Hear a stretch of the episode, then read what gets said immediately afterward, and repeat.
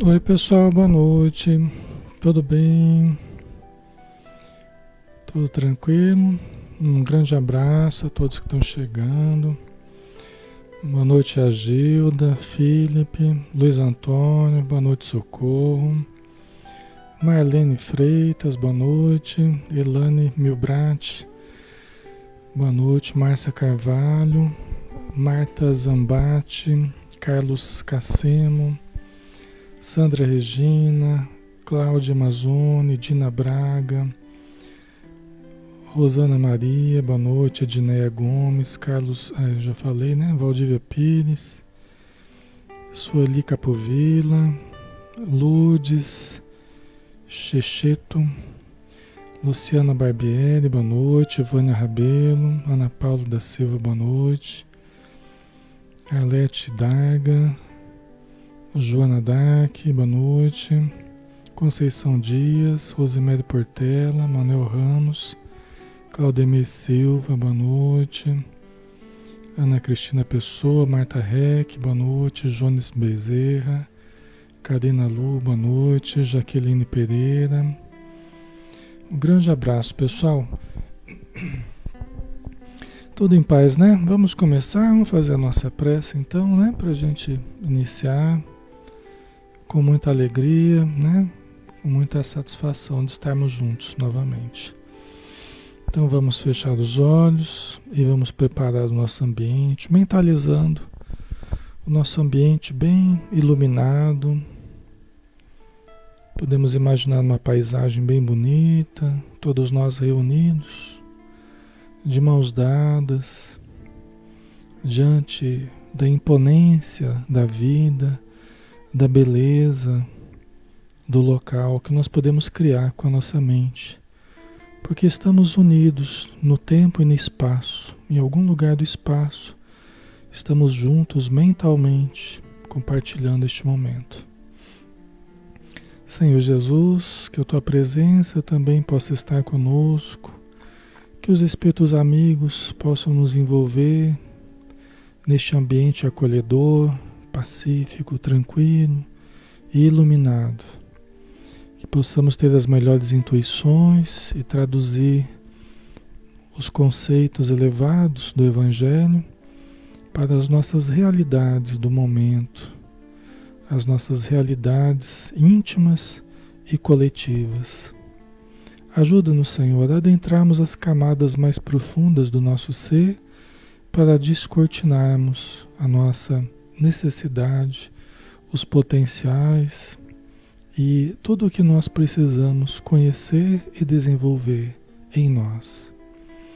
Abençoa, Senhor, os nossos lares, envolva todos aqueles que compartilham conosco da existência, próximos ou distantes, no plano material ou no plano espiritual. Que todos estejamos emanados nessa grande corrente de amor, de luz e de paz. Que assim seja, Senhor.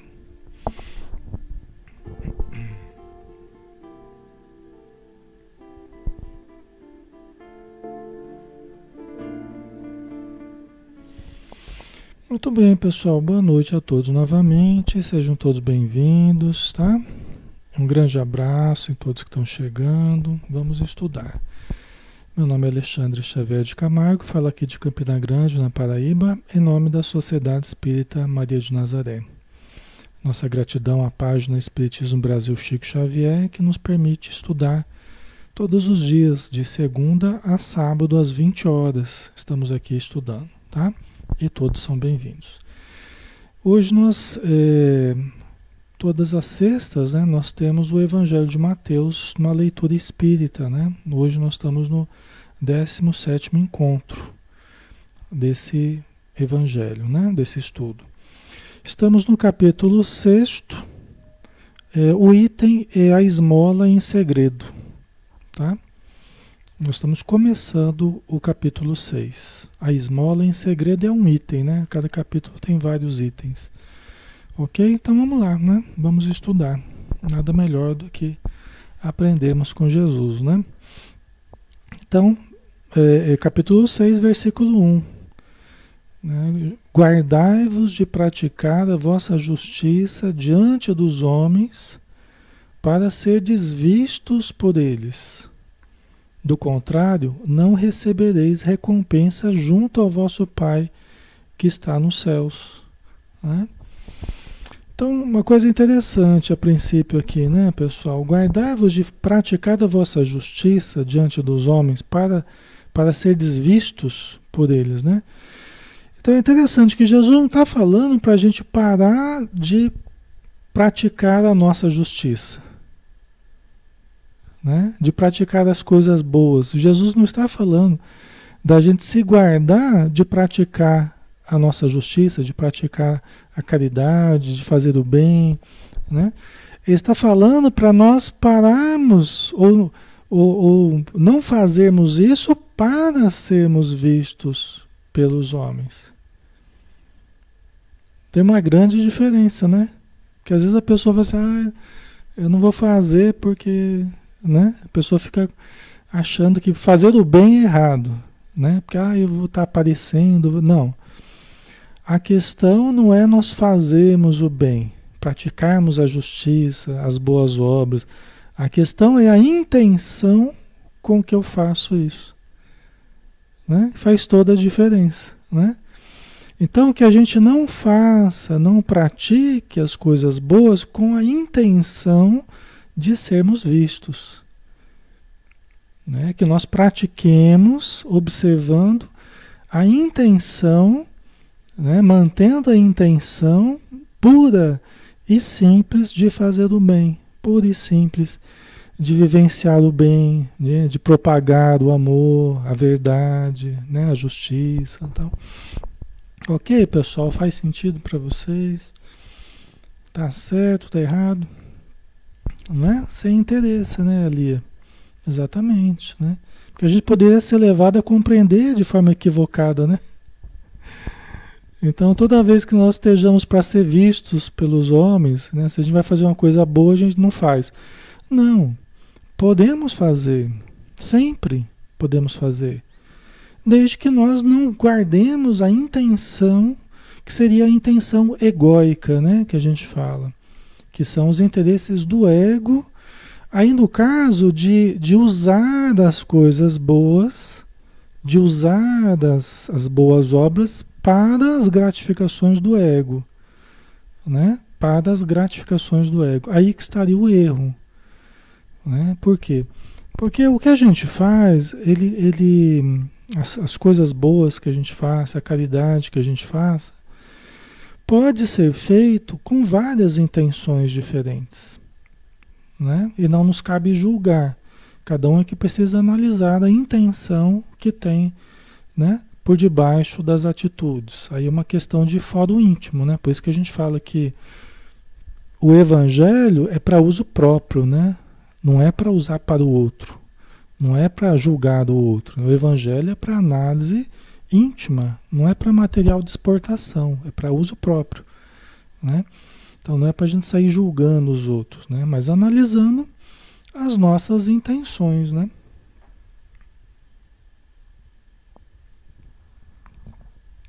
Certo? Deixa eu ver o que vocês estão colocando aqui. Né? É, a sua a caridade deve ser anônima, né? Exatamente, despersonalizada, né? É, despersonalizada, uma coisa que não tenha de interesses é, subreptícios, né? Interesses embutidos ali. Mas seja o único objetivo vivenciar o bem pelo bem, né? Fazer o bem pelo bem, porque é bom fazer o bem e porque é certo, né? O bem é o, é o que nós temos que fazer, é o correto. E não fazer o bem para conseguir tal coisa. Né? A gente criou esse vício, né? A gente quer as recompensas, né? Então a gente quer fazer o bem não porque é bom ou porque é o certo. A gente quer fazer o bem porque tem recompensas depois do bem. e os espíritos amigos procuram pessoas que façam o bem pelo prazer de fazer o bem não por supostas recompensas, né? Porque a gente também tem o hábito assim, né? Eu faço bem, depois eu fico esperando. Né? Ah, mas eu estou sendo uma pessoa boa, por que, que não estou, né? Por que, que eu não estou obtendo certas coisas? Tá? Né? Então a pessoa fica esperando a paga da, das coisas boas que, que fez ou que faz, né? Mas aí a gente já está vendo um interesse de pagamento, né? Então é interessante a gente fazer essa análise, né? O Manuel, é fazer nossas coisas no silêncio, sem o foco dos holofotes, né? Que seja intenção verdadeira, né? Os holofotes podem até existir. Você pega um Divaldo, por exemplo, você pega, né? O próprio Chico Xavier esteve sob os holofotes, né? Então, muitas vezes nós seremos constrangidos até a ocupar posições que a gente até não, não queria muito, né? Mas que a própria necessidade impõe, né? Então, agora que a nossa intenção não seja os holofotes, né? Aí que a nossa intenção não seja né, o aparecer, não tenha os conteúdos egóicos, né? Aí, aí que a, a intenção profunda nossa, né?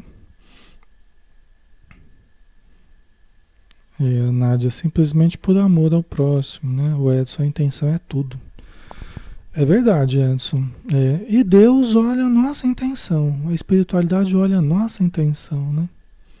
É, a Fabiola colocou que a mão direita dá, a esquerda não precisa ficar sabendo, né? Com certeza. É, a Heloísa, é verdade. Porque algumas pessoas fazem caridades e postam para que as outras sigam o exemplo. Por isso vai do íntimo de cada um, né? É, é, até Jesus estimulou né, que ninguém acende uma lâmpada e coloca debaixo do alqueire, mas coloca no candeeiro, né? Não, não se esconde uma, a luz de uma cidade, né? Então ele fala para a gente brilhar a luz, mas não com o propósito egóico, é só isso que a gente precisa tomar cuidado. Não para a gente se mostrar, né? Olha como eu sou virtuoso. Não, o objetivo não é esse. Que aí está degenerando em amor próprio, né? Está degenerando, degenerando em conteúdo egóico, né? Mas a gente fazer o bem pelo simples é, é, fato de estarmos diante de uma necessidade e a gente poder ajudar, né? Diante de uma necessidade. Agora, a Joana de Anjos, ela chama a atenção da gente para a discrição. Né? Então, ela, ela fala o impositivo da discrição né? que a gente vai percebendo, conforme a gente vai amadurecendo, isso ela fala, se eu não me engano, no próprio ser consciente, que a gente estuda de quinta-feira, né? É o imperativo da discrição. Porque tudo que a gente vai fazer, mesmo que seja público, a gente ainda pode fazer de forma discreta. A gente ainda pode fazer de forma, né, que a gente não fique é, é, colocando muita energia em projetar a própria imagem, né? mas fazer de forma discreta, né? fazer de forma bem intencionada, de forma amorosa, simples, né? de forma discreta. Né? Isso, isso ela, ela fala que é importante, que a gente vai aprendendo com o tempo a fazer as coisas de forma discreta. Né? Exatamente.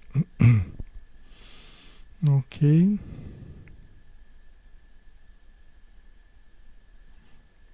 A Edileuza colocou, na nossa situação, tudo que fazemos, na verdade, sempre tem um interesse, nem que seja escapar do umbral, né? é, ninguém quer ir para o umbral, né, Edileuza? ai, ai, é. A gente, por isso que é difícil, né? Porque é, sempre tem mesmo, né, alguns resquícios, né? De necessidades egóicas, mas aí é uma coisa para cada um ir se vigiando, né? Para cada um, quando você percebe que está predominando mais uma necessidade egóica do, do que o self, né? Do que o bem pelo bem, então, opa, peraí, eu não estou conduzindo a coisa de forma correta.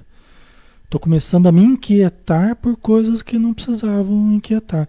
Por exemplo, uma inquietação muito grande pelos resultados do que a gente faz.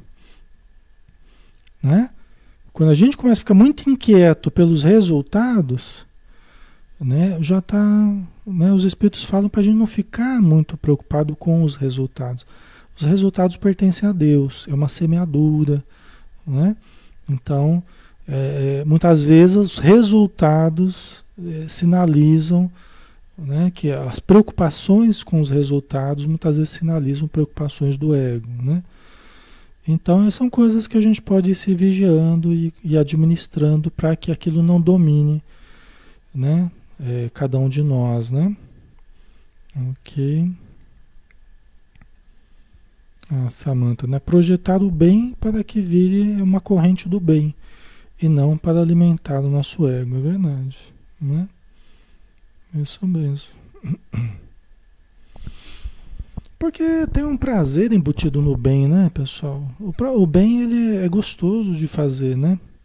Então a gente vai descobrindo, quem vai descobrindo o prazer de servir, o prazer de amar, o prazer de, de buscar o bem, é uma grande descoberta essa, né? Que pode mudar a nossa vida, né? É uma coisa muito gostosa fazer o bem, né? Tem uma energia boa, né? Do contrário, então guardai-vos de praticar a vossa justiça diante dos homens para seres vistos por eles. Do contrário, não recebereis recompensa junto ao vosso Pai que está nos céus. Né? Então olha que interessante que e aqui ainda Jesus ainda fala de recompensa. Por quê? Porque o bem ele é gostoso. Então a gente só de fazer o bem já tem uma recompensa embutida. Mas se a gente faz com amor de verdade, né? Se a gente pratica com desinteresse, se nós estamos realmente nos conectando com o self e não só em função do ego. Olha que coisa. Então aqui Jesus já está explicando que quando a gente vai em função do ego, qual é a gratificação que a gente tem? A gente foi visto pelos homens. Eles, né, já vão comentar, olha, fez uma coisa boa, não sei o quê é a única recompensa que a gente vai ter. Né?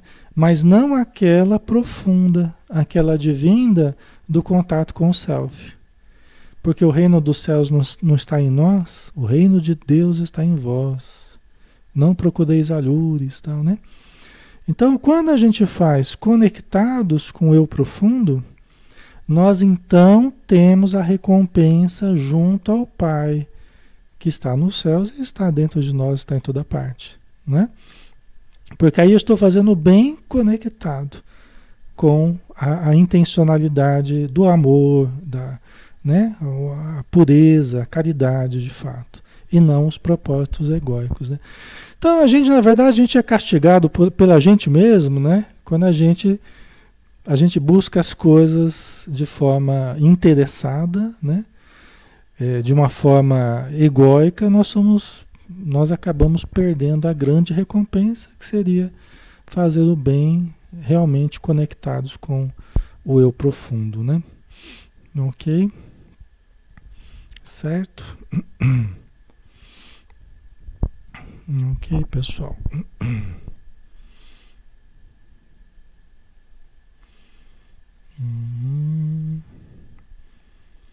o Manuel. Sim, inclusive os resultados não exprimem necessariamente a luta que foi feita para obtê-lo, já que cada um tem lá a sua dificuldade, tudo relativo. Exatamente. E Deus sabe, e Deus sabe identificar a nossa intenção, o nosso esforço, né? Que é diferente para cada um conforme as dificuldades, como você bem colocou, né, Manuel? Exatamente.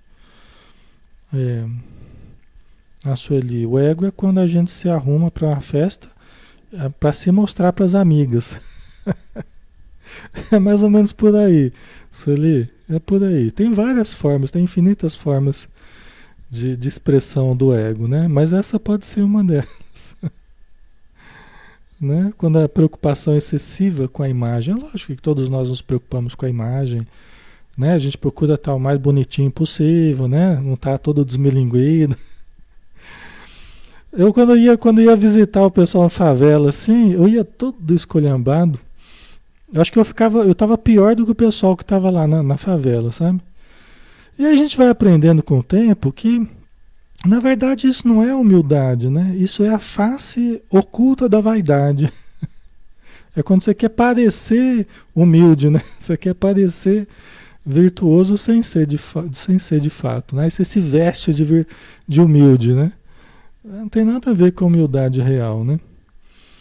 Mas isso com o tempo a gente vai entendendo, a gente vai percebendo, né? Aí, aí eu fui pensando, caramba, né? Eu tinha que dar um bom exemplo pro pessoal, na verdade, né? Eu tinha que tentar me ajeitar um pouquinho melhor até para passar um, um, exemplo de, de asseio, né? De, não, não é que eu ia tão também esculhambado, mas a gente precisa passar um bom exemplo também, né? As crianças lá, o pessoal e tal, né? E a virtude, como diz Joana de Anjos, a humildade nunca será uma roupagem externa, né? Nunca será uma, uma vestimenta.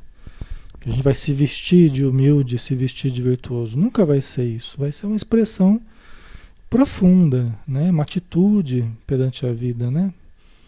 É, é, é realmente humilde, né? É, conhecendo as nossas fragilidades, né? os nossos defeitos, também as potencialidades. Né?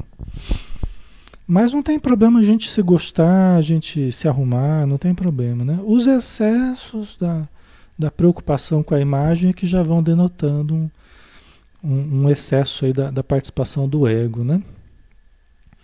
Então vamos lá, vamos continuar aqui com a esmola em segredo, né? Por isso, quando deres esmola, não te ponhas a trombetear em público, como fazem os hipócritas nas sinagogas e nas ruas, com o propósito de serem glorificados pelos homens. Em verdade vos digo, já receberam sua recompensa.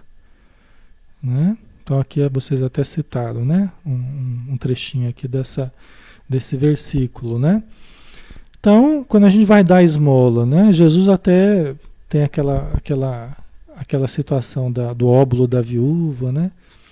Que estavam lá os, os Jesus e os discípulos no templo e, e observando de longe o gasofilácio, né? Que era o local onde eles depositavam os, as oferendas para o templo. Então chegava um pessoal rico lá e depositava lá, olha, bens, passava uma casa lá para o templo. Passava lá alguns camelos, né?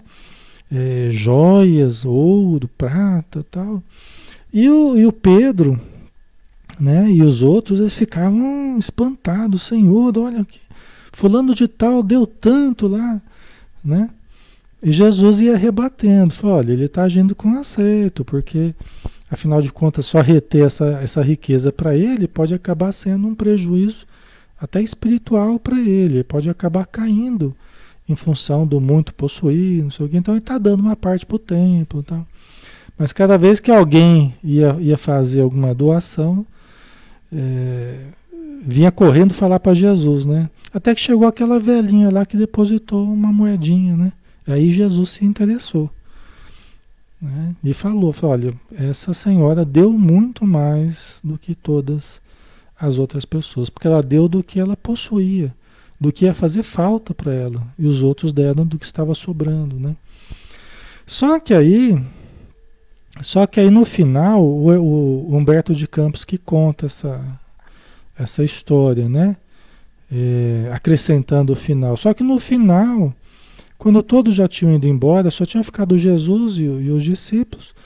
E tinha uma senhora, uma velhinha ali, ajoelhada, limpando o chão, recolhendo as flores, as, os incensos tal do templo, né? Limpando o templo, né? E aí Pedro conversando com Jesus, Pedro falou assim, Senhor, então aquela senhora lá que depositou a moedinha, foi a que deu mais? Aí Jesus falou assim, olha Pedro, ela deu muito, como eu já falei. Mas na verdade, essa senhora que está aqui ajoelhada ao peso dos anos, da idade, que está dando do seu suor para o templo, é a que deu mais. Né? Então é interessante isso, né? Interessante, né? Que quando a gente dá da gente, né? Porque a velhinha que depositou a moedinha, ela ainda deu alguma coisa externa, né? Mas quando a gente dá do nosso suor, do nosso tempo, da nossa atenção, do nosso investimento pessoal, né? É, a gente dá alguma coisa muito importante né? para alguém e para a religião também, para a casa espírita, né? Ok. É...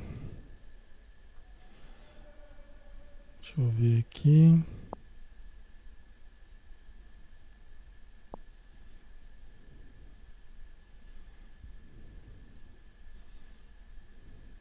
Certo. Ok, né, pessoal? Vamos lá? Então vamos, né? É... Então, por isso, quando deres a esmola, não te ponhas a trombetear em público, como fazem os hipócritas nas sinagogas e nas ruas, com o propósito de serem glorificados pelos homens, né? Que aí está embutido o propósito egóico de obter as gratificações dos homens. Né? Em verdade vos digo que já receberam a sua recompensa. Se era isso que queriam, porque quando a gente vai né, com esses propósitos do ego, é isso que a gente acaba obtendo, é só isso que a gente obtém. Né? Por isso que Jesus falou: buscar e achareis, pedir e dar-se-vos-á. Porque todo aquele que busca, acha. Se você busca apenas a satisfação do ego, é isso que você vai ter. Né? Mas é por isso também que tanta gente depois se sente vazia, né? E às vezes a pessoa, é, supostamente, ela está fazendo tudo certinho. Mas muitas vezes não está fazendo com o coração muitas vezes ainda está permeado, muito permeado, né? o que está fazendo muito permeado pelas necessidades do ego. Né? Então, aí dá aquela sensação de vazio, mas eu estou fazendo tanto, eu tô...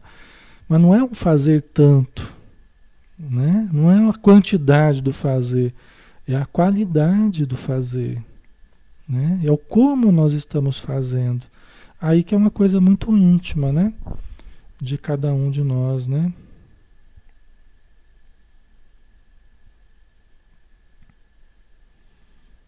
É, socorro, porque o nosso tempo não se compra, né?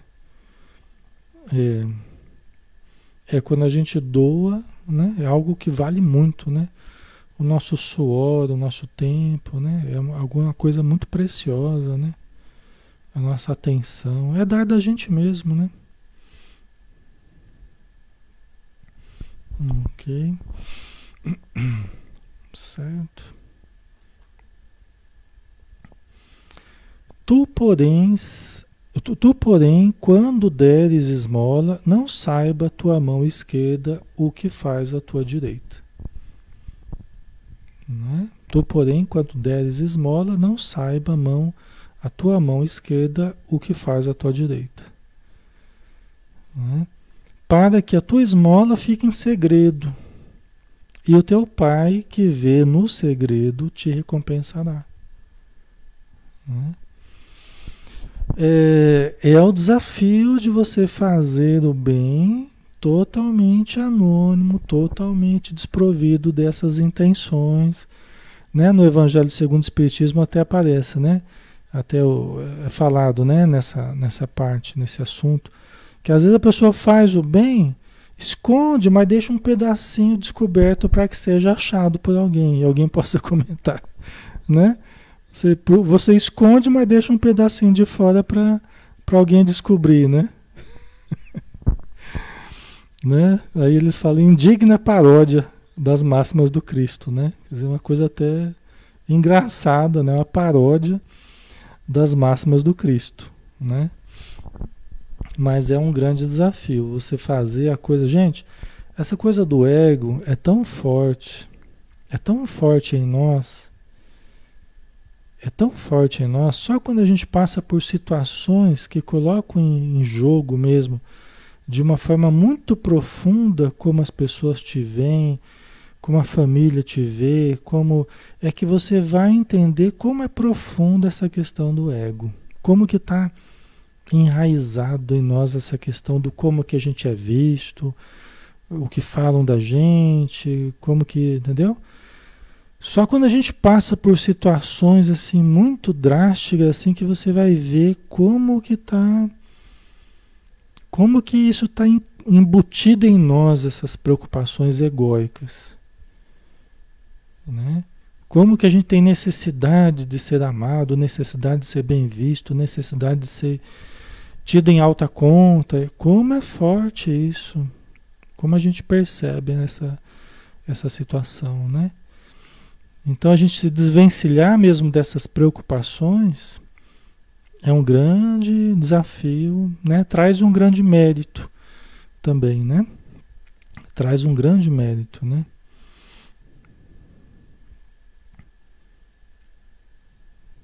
Ok.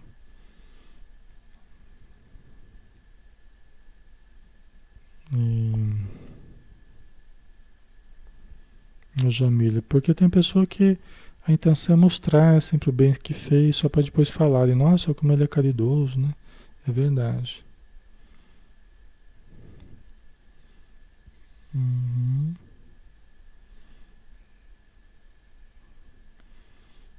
Fazendo bem totalmente, né? É, ajudar as pessoas, doar alguma coisa, ajudar alguém, né? Sem, sem que ninguém fique sabendo. É um grande exercício, né? Para cada um de nós, né?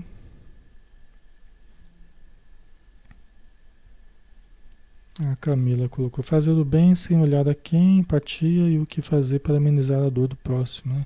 Porque sentir, jamais sentiremos. É, de nos colocarmos, tentarmos nos colocar no lugar do, do próximo, né? Verdade.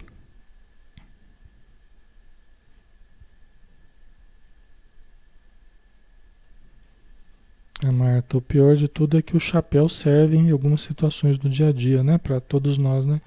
É bom para refletirmos, com certeza. É, é isso aí, né? Então, é, para que a tua esmola fique em segredo e o teu pai que vem em segredo, né, te recompensará. Como é que a gente pode traduzir isso aqui, né? Quando a gente faz alguma coisa, faz o bem pelo bem, sem aquela paga sem aquela gratificação dos outros comentando, elogiando, não sei o quê. Aquilo ali é algo que é só você com você mesmo, é você com o teu self, né? Aquilo não, não degenera em comentários, em amor próprio, não degenera em, em outras gratificações, né? Então é aquilo que vai nos enriquecendo, porque a gente sabe o que a gente está fazendo, né? É uma relação nossa com Deus, né? o Deus dentro de nós e, e fora de nós. Né? E aí a gente vai para o próximo item, pessoal, nós temos tempo ainda, que é orar em segredo, que também vai nessa linha, vai nessa linha de, de, de entendimento também, né? E quando orardes, não sejais como os hipócritas, porque eles gostam de fazer oração pondo-se em pé nas sinagogas e nas esquinas a fim de serem vistos pelos homens. Em verdade vos digo, já receberam a sua recompensa. Né?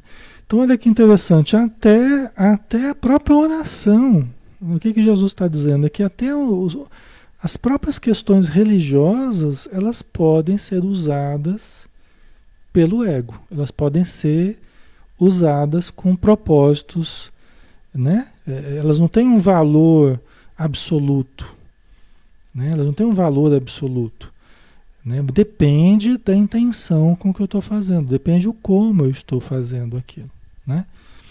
Então, quando orardes, não sejais como os hipócritas, porque eles gostam de fazer oração pondo-se em pé nas sinagogas e nas, nas esquinas, a fim de serem vistos. Então, olha só, a intenção a intenção de ser visto, né? A intenção de ser tido como uma pessoa boa, né? Está degenerando numa intenção egóica, né? São as projeções do ego. São as projeções do ego, né? É lógico, quem pretende fazer o bem sempre, sempre estará mostrando a sua imagem de alguma forma, sempre estará exposto de alguma forma, né? Mesmo que não queira, sempre estará exposto. A gente tem mil olhos que nos observam o tempo todo, né? Agora, a intenção que não seja né, essa intenção do ego, né? A gente não usar a, oração para isso, né? Aí Jesus usa aquela imagem do, do, do publicano e do fariseu, né? Que um fariseu foi fazer uma, foi fazer um escriba, né? O escriba, acho que é o escriba, escriba e, o, e o publicano, né? Se eu não me engano. É o escriba ou o fariseu, não me recordo exatamente agora. Que foi fazer oração, os dois foram fazer oração. E, e o escriba, o escriba, que era um, um douto, né? Que era uma pessoa é, religiosa tal. É, na oração, fala assim: Obrigado, Senhor, porque eu não sou que nem aquele pobre coitado lá, aquele, aquele publicano, que era uma pessoa de má vida, assim, uma pessoa odiada pelos judeus, né? Então a oração deve, obrigado, Senhor, porque eu não sou que nem aquele pobre coitado, né? Quer dizer, uma oração toda, toda é, negativa, né? Porque ele estava se comparando, já estava julgando o outro, né? Então, obrigado, Senhor, porque eu não sou que nem aquele, aquele publicano que está ali, né?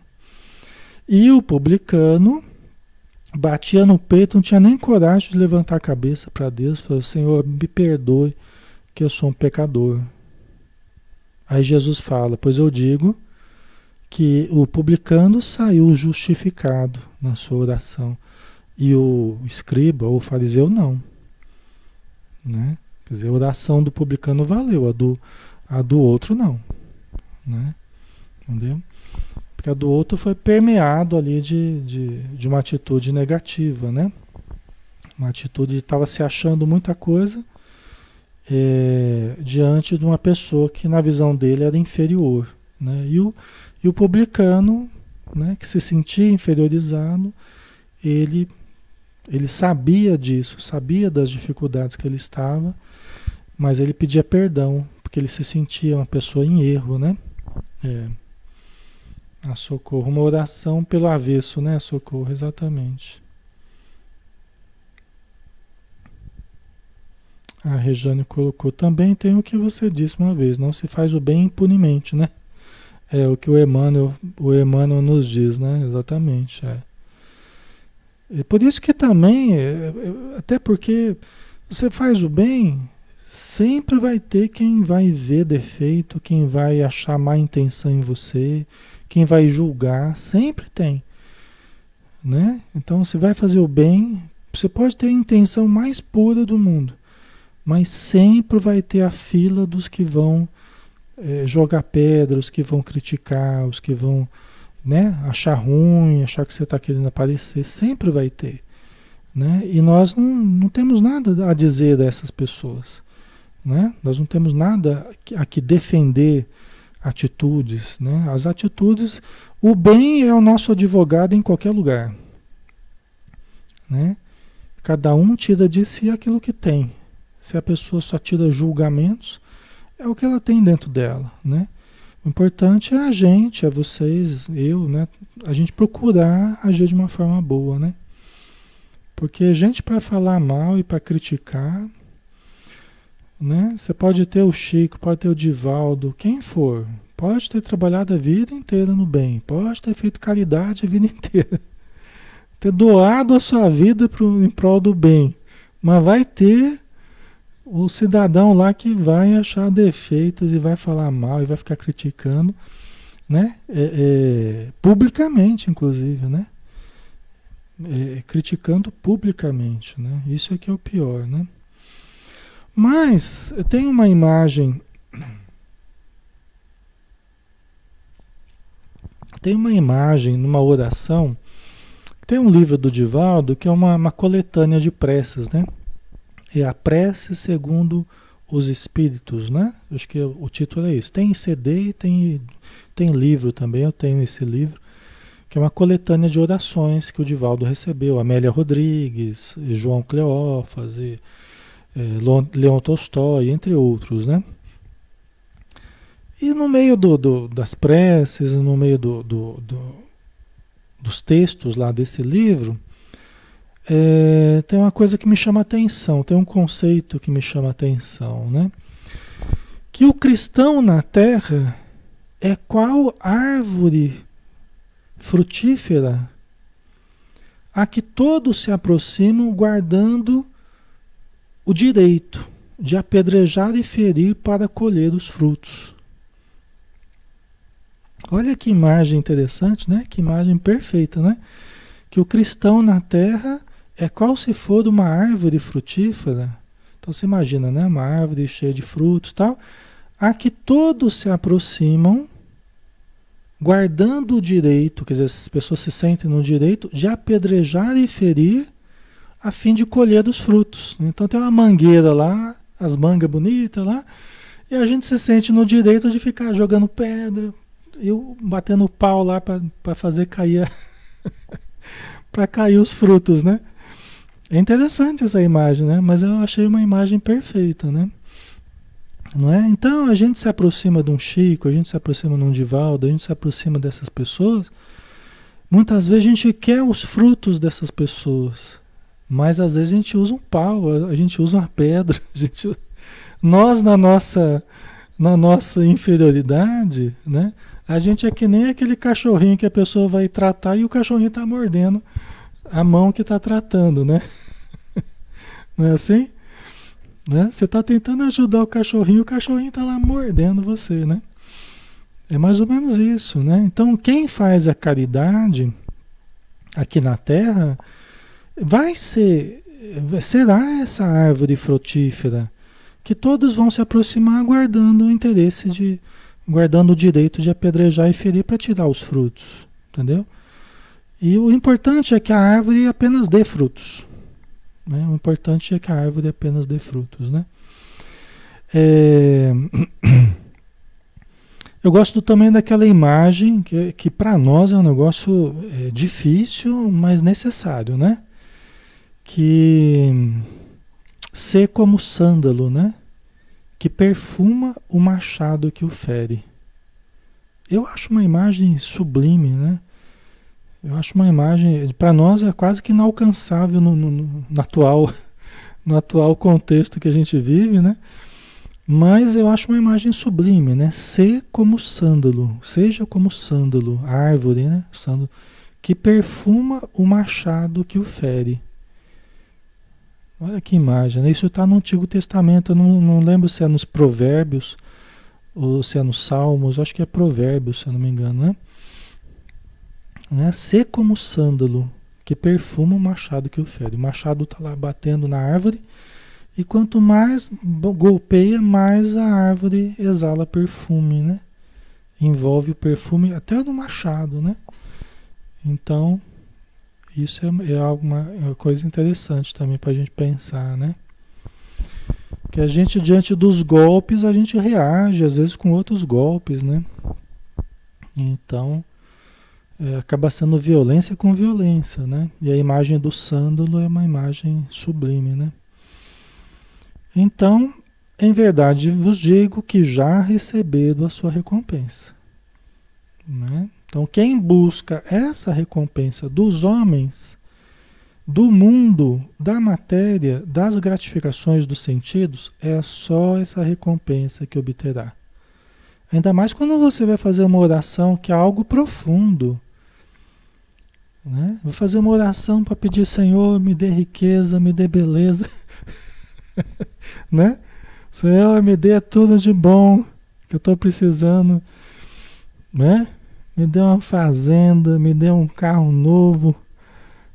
Né? Se a gente faz a, a oração, que é um ato de, de, de contrição da alma, né? de busca do contato com o divino, com.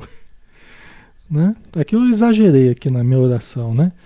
Mas se a gente faz a oração de uma forma superficial, é só isso que a gente vai ter. Se a gente faz a oração só para aparecer, é isso que a gente vai ter, né? Os espíritos dizem que a gente deve fazer a oração é, não como quem movimenta uma vassoura. Né? Não como quem movimenta uma vassoura para limpar né, as cacas que a gente fez. Né? Então você às vezes não cuida do pensamento o dia inteiro, aí chega na hora do estudo, é, vamos fazer uma prece para limpar. Como quem o Emmanuel que fala isso, né? Às vezes a gente movimenta a oração como se movimentasse uma vassoura para limpar a sujeira que a gente fez, né? Aí ele fala assim: a oração verdadeiramente ela deve ser uma, uma, uma reafirmação do nosso desejo de mudar. Deve ser o reafirmar do nosso compromisso de mudança. Né? A gente deve reafirmar em cada oração, a gente deve reafirmar esse compromisso de mudança. E não só ficar movimentando como se fosse uma vassoura. Entendeu? É lógico que ajuda, né? Ajuda muito e ajuda a harmonizar o ambiente. Mas melhor do que isso é nós mantermos o ambiente harmonizado. Nós mantemos o nosso ambiente, a nossa casa mental harmonizada. É mantermos o nosso ambiente familiar harmonizado. Vocês entendem a diferença? Né? Não é que eu, eu, eu, eu, trato tudo assim de qualquer jeito o dia inteiro, aí depois eu vou fazer a prece, aí vou tentar harmonizar o ambiente, me harmonizar, né? Eu tenho que fazer da minha vida um estado de prece. Né? Essa que é a questão. Eu preciso fazer do meu proceder diário, né? de cada pensamento, de cada atitude, né? movido pelo self, né? movido pelo eu verdadeiro, eu profundo, cada atitude ser uma atitude elevada. Né? Aí eu não precisaria nem, nem usar essa vassoura. Né? Posso usar a prece né? de uma forma muito mais elevada. Né? Certo? Ok. A Maria Lígia, né? Orar é se conectar com o divino, nosso Deus interior, né? Cuidar sempre das nossas palavras, né? Exatamente. Né, Lia? Manter a casa mental harmonizada, né? Isso mesmo. A socorro, uma oração é uma conversa de nossa alma com Deus, né? É, a Edileira tem que sentir, né? É isso aí, né? E aí a recompensa acaba sendo esse contato profundo, a nossa alma tocando a Deus, né? A nossa alma é, tocando o universo, né? Esse poderoso hífen de ligação entre nós, a criatura e o Criador, é o mais poderoso hífen de ligação. É acessar os mananciais infinitos né? Os mananciais onde nós podemos nos abastecer, né? Esses mananciais de energia infinita de Deus, né? E isso está acessível a nós, né, pessoal, o tempo todo.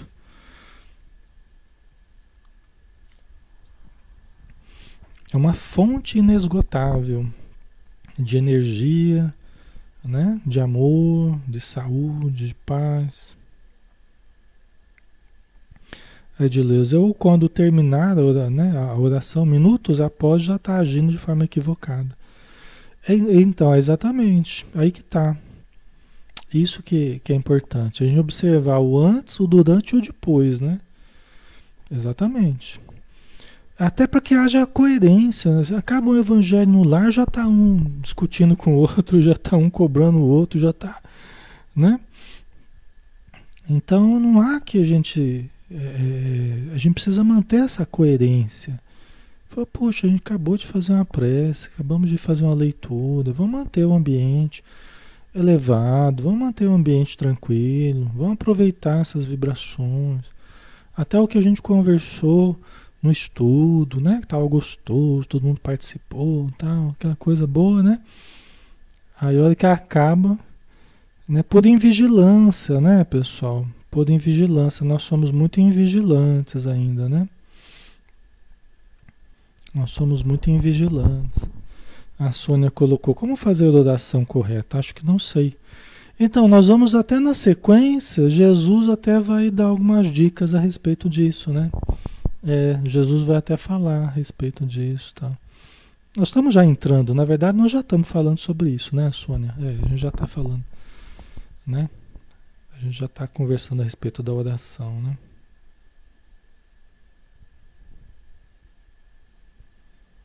Ok.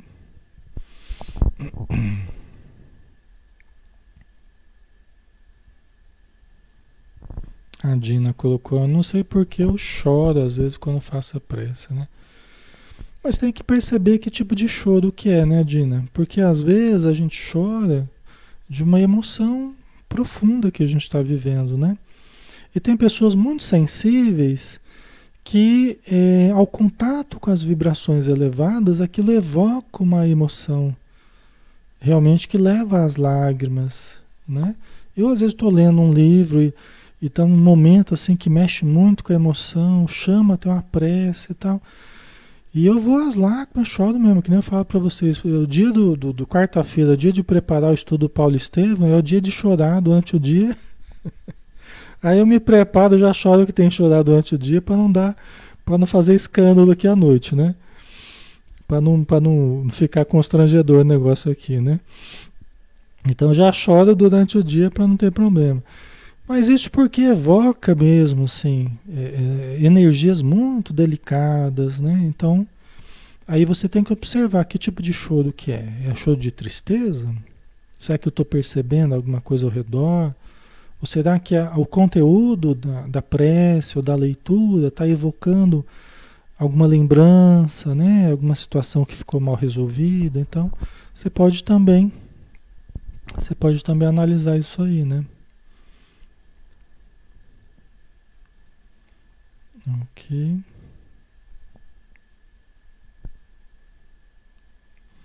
Adileuza, orar e assistir um filme sangrento, né, Alexandre? Sai total da sintonia boa. Pois é, exatamente, né? O tipo de conteúdo que a gente absorva, que a gente tenha hábito, né, de, de, de se alimentar. Exatamente, né? As coisas mais primitivas, elas endurecem a gente, dizem os espíritos, né? Que elas endurecem, elas criam crostas de indiferença. Indiferença, indiferença perante a dor, indiferente, indiferença perante o sofrimento do próximo. Então, conteúdos que vão, que evocam em nós o primitivismo, eles jogam a gente para áreas até neurológicas, para áreas mentais dentro de nós, que é áreas do ser mais primitivo, o ser mais frio, mais instintivo, mais agressivo, né? mais indiferente ao outro. Quando a gente sobe mais, até em termos neurológicos, para as áreas mais novas, as áreas mais evoluídas, a gente acaba. É, são as áreas da empatia, são as áreas do conteúdo ético, né? mais profundo, mais sublime. Né? Então, as emoções mais refinadas. Aí a gente sente mais as coisas, né? Não é que a gente vai sentir menos. A gente vai ter equilíbrio, mas vai ter sentimentos mais profundos perante a vida, né? Tá? Ana Cristina, eu mudei muito depois que meu esposo desencarnou. Eu comecei a ver as palestras, mas estou vivendo na casa da minha mãe e o povo aqui não tem pensado positivo. Está muito difícil.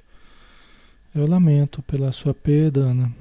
Mas que bom que você está encontrando apoio, né? Que você precisa. E com o tempo você vai ajeitando as coisas também, né? Vai, vai organizando a sua vida, né? Da forma como você achar melhor, né?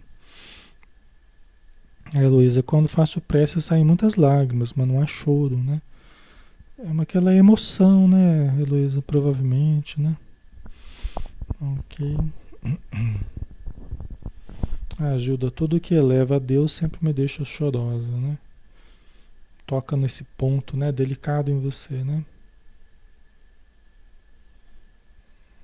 É. A Grace, eu tenho me sentido muito triste, piorei depois que minha mãe faleceu oito anos. Não consigo ser a mesma. Quando eu vejo, estou com outro temperamento, não me sinto bem com isso, né? Mas vai, vai estudando com a gente, Grace, né? Vai buscando no conhecimento e nas energias mais elevadas dos estudos que a gente vai fazendo, né? O espiritismo e tal. Você vai encontrar mais força para você se conhecer e você mudar, né? Equilibrar mais o que você o que você precisa equilibrar, né? E vamos vamos juntos aí, né? OK? Então vamos lá. Tu, porém, quando orares, entra no teu quarto e fechando a tua porta, ora a teu pai que está lá, no segredo. E o teu pai que vê no segredo te recompensará, né? Então, gente, aqui está uma coisa importante que a gente precisa considerar. O orar é uma atitude íntima. É uma atitude íntima, exige uma contrição, exige um aprofundamento em nós mesmos. Não é para Pai Nosso que estás no céu, santificado seja o vosso nome. Não é oração de, de time de futebol quando tá para entrar no, no jogo, né? Pai nosso que está no céu, santificado seja o vosso nome. Dá a impressão que está fazendo um, né? Uma, uma, né? Tá fazendo alguma coisa para uma guerra, né? Tá indo para uma guerra e tá fazendo uma, uma preparação para a guerra, né? Não é. A oração é um ato de sensibilidade, de, de aprofundamento em nós, de mexer com o sentimento, né? Não é aquela coisa para fora.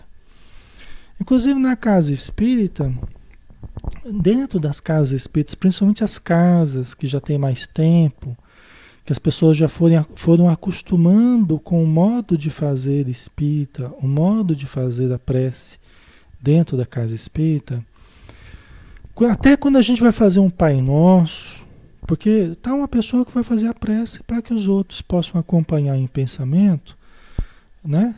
Seja o Pai Nosso, seja qualquer outra prece espontânea, né? Conversa com Deus, tal. As casas que são mais antigas, o pessoal melhor preparado, assim, mais acostumado, eles não entram nessa coisa de todo mundo seguir o Pai Nosso, por exemplo. Né? Essa coisa do rebanho todo ir junto, assim. E vira aquela, né? Aquela prece, assim, que todo mundo falando alto e fazendo Pai Nosso.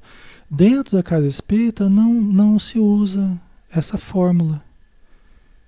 Né? Às vezes é difícil até de você mudar esse modo, essa cultura de fazer a coisa. Porque às vezes tem muita gente que vem do catolicismo e vem com o hábito de um puxa o Pai Nosso e já vai todo mundo. Pai Nosso que está no céu, santificado. Por quê? Por que, que os Espíritos falam isso? Né? Que é um ato muito mais de, de, da pessoa consigo mesmo, né? Então, até quando o, o palestrante ou quando a pessoa que está abrindo a reunião vai fazer uma prece, vai fazer um Pai Nosso, cada um em silêncio vai acompanhando mentalmente a prece. Não precisa seguir, não precisa falar, não precisa virar um rebanho todo indo atrás.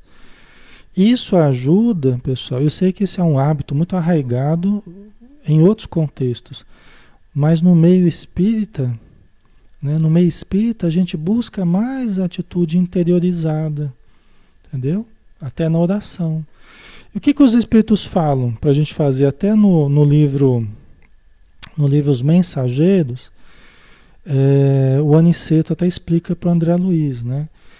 Que o ideal é quando alguém está fazendo a prece, por exemplo, numa reunião pública na casa espírita, na, né, durante uma palestra, ou depois da palestra, ou antes da palestra, que nós sigamos mentalmente as palavras e vamos repetindo mentalmente as palavras dentro de nós. Mas é um processo íntimo, não é um processo de exterior, é um processo para dentro, entendeu? É nós conosco mesmo, não é para fazer barulho para fora, não é para mostrar que eu estou orando, né? Então, eu também entendo isso aqui, ó, que Jesus está falando dessa forma. Ó. Tu, porém, quando orares, entra no teu quarto. Entra em você. Não é uma coisa para fora, é para dentro, né? Fechando a tua porta, ora a teu pai que está lá no segredo. Você não precisa fazer alarde que você está orando. Né? Não precisa fazer alarde. Não precisa falar mais alto do que o outro, né? Tem religiões, tem cultos em que o pessoal gosta, né? Vira até uma gritaria, todo mundo gritando, cada um fazendo uma prece e um mais alto que o outro. A gente respeita, mas dentro da casa espírita é muito mais esse processo interiorizado, né? Você pode até no final da, fazer um Pai Nosso, mas cada um vai estar acompanhando ali dentro de si, seguindo ali frase por frase, sentindo aquilo internamente. Né? Aqui é até uma sugestão que eu dou para vocês, se participam das casas aí, né? E isso é uma coisa, por exemplo, aqui é mais fácil, né? Porque não tem jeito vocês me acompanhar. vocês vão acompanhando só mentalmente mesmo, né? Aqui já é um treino, né? É, quando eu vou fazer uma prece aqui, vocês vão acompanhando mentalmente. Os espíritos falam que isso imprime mais força ao à ideia, né? A ideia, ao verbo expresso através da ideia, do pensamento, né?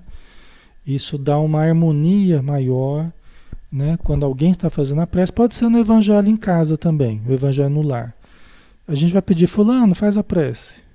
Aí todo mundo vai repetindo mentalmente as palavras que a pessoa que vai fazer a prece está falando, tá? Então é como se todo mundo tivesse ali em uníssono, só que aquele ambiente tranquilo, aquele ambiente silencioso, né, em que nós estamos nos voltando para dentro, não para fora, né? Certo? São detalhes, né? São detalhes que a gente vai aprendendo com o tempo, né?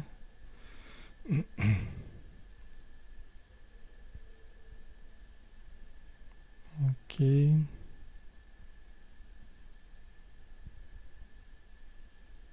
A gosto de orar no meu quarto, mas fico deitado, deitada. É errado?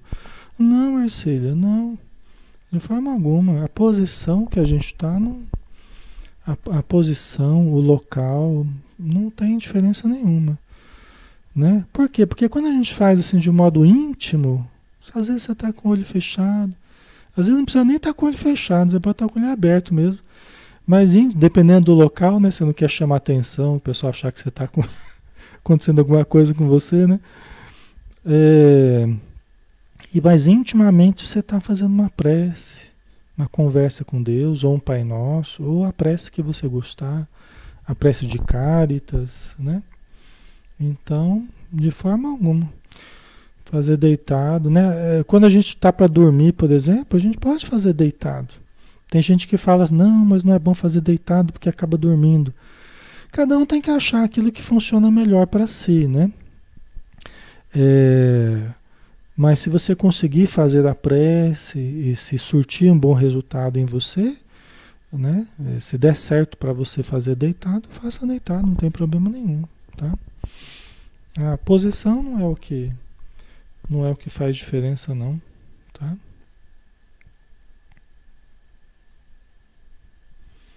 Ah, socorro. Quando oramos juntos, eleva mais a vibração, né, Alexandre?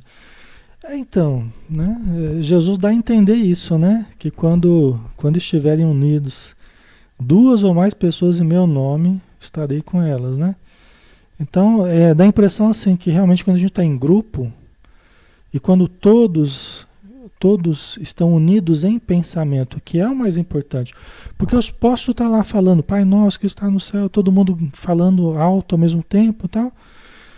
Mas eu tá só repetindo a boca lá, só movimentando a boca. Entendeu? Pode não ter participação nenhuma interna, né? Só um hábito de ficar repetindo palavras, né? Agora, quando eu, eu, eu a gente está em grupo mas está todo mundo sintonizado, né? intimamente, todo mundo seguindo a prece que alguém está fazendo, o grupo está todo ali sintonizado, isso tem um poder muito grande, né? Lógico que tudo isso vai depender da é justamente de como as pessoas estão sintonizadas ou não, tá? Não é a questão externa propriamente, mas é como cada um está vivendo aquele momento, né? Certo? Deixa eu ver uma coisinha aqui, aqui até. É, acabou por hoje. É, deu certinho o tempo aqui. Que a gente planejou acabou dando certo. Muito bem, né? Elizabeth, fico com raiva quando não consigo me concentrar na oração. Coisa, ou seja, tem um efeito negativo ainda por cima, né, Elizabeth? Acaba gerando até raiva, né?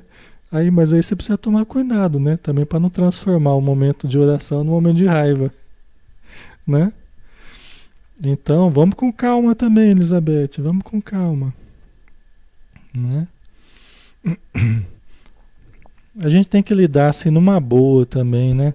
Quando a gente começa a gerar tensão, mesmo que o propósito seja bom, mas a gente começa a gerar tensão, porque a gente queria que fosse de um jeito e não está sendo, é, a gente tem que parar um pouco a calma, né? A calma que não é por aí também, né?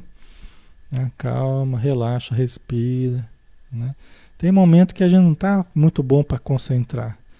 Então desconcentra também, vai fazer outra coisa. Uma outra hora você volta, aí você vai estar tá melhor, né? Ok. Certo? Ok, né, pessoal? Então tá bom. Vamos finalizar então, né? Por hoje. Estamos na hora, né? Vamos fazer a nossa prece então. Senhor Jesus, que bom podemos estudar, que bom podemos conviver, que bom podemos aprender e melhor ainda, podemos aplicar, podemos fazer o bem e podemos sentir como é bom vivenciar o bem.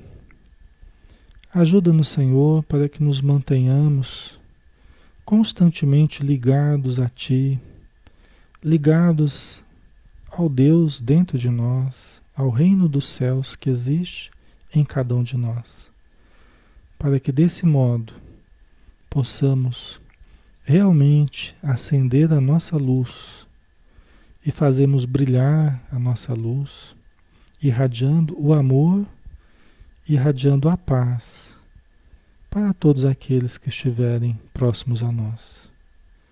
Que nós possamos ter uma boa noite de descanso, de aprendizado, de trabalho espiritual e acordarmos amanhã com os melhores sentimentos, com as melhores emoções, com as melhores intenções, decididos a sermos felizes muito obrigado por tudo, Senhor. Que a tua paz permaneça conosco. Que assim seja. Ok, pessoal. Obrigado, tá? Pelo carinho de todos. Obrigado pela presença. E um bom descanso, né? Até amanhã, amanhã às 20 horas, com o livro Ação e Reação, tá bom? Um abração, até mais.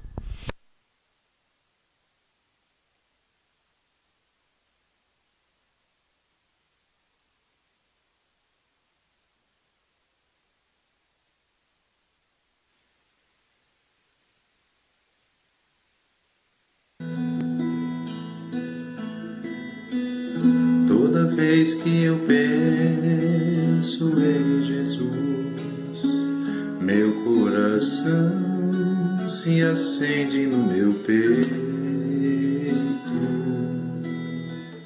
Toda vez que eu sinto essa luz iluminando a minha mente, o meu corpo pareço flutuar quando penso em Jesus. Eu sinto paz quando penso em Jesus. Minha alma se perfuma numa doce vibração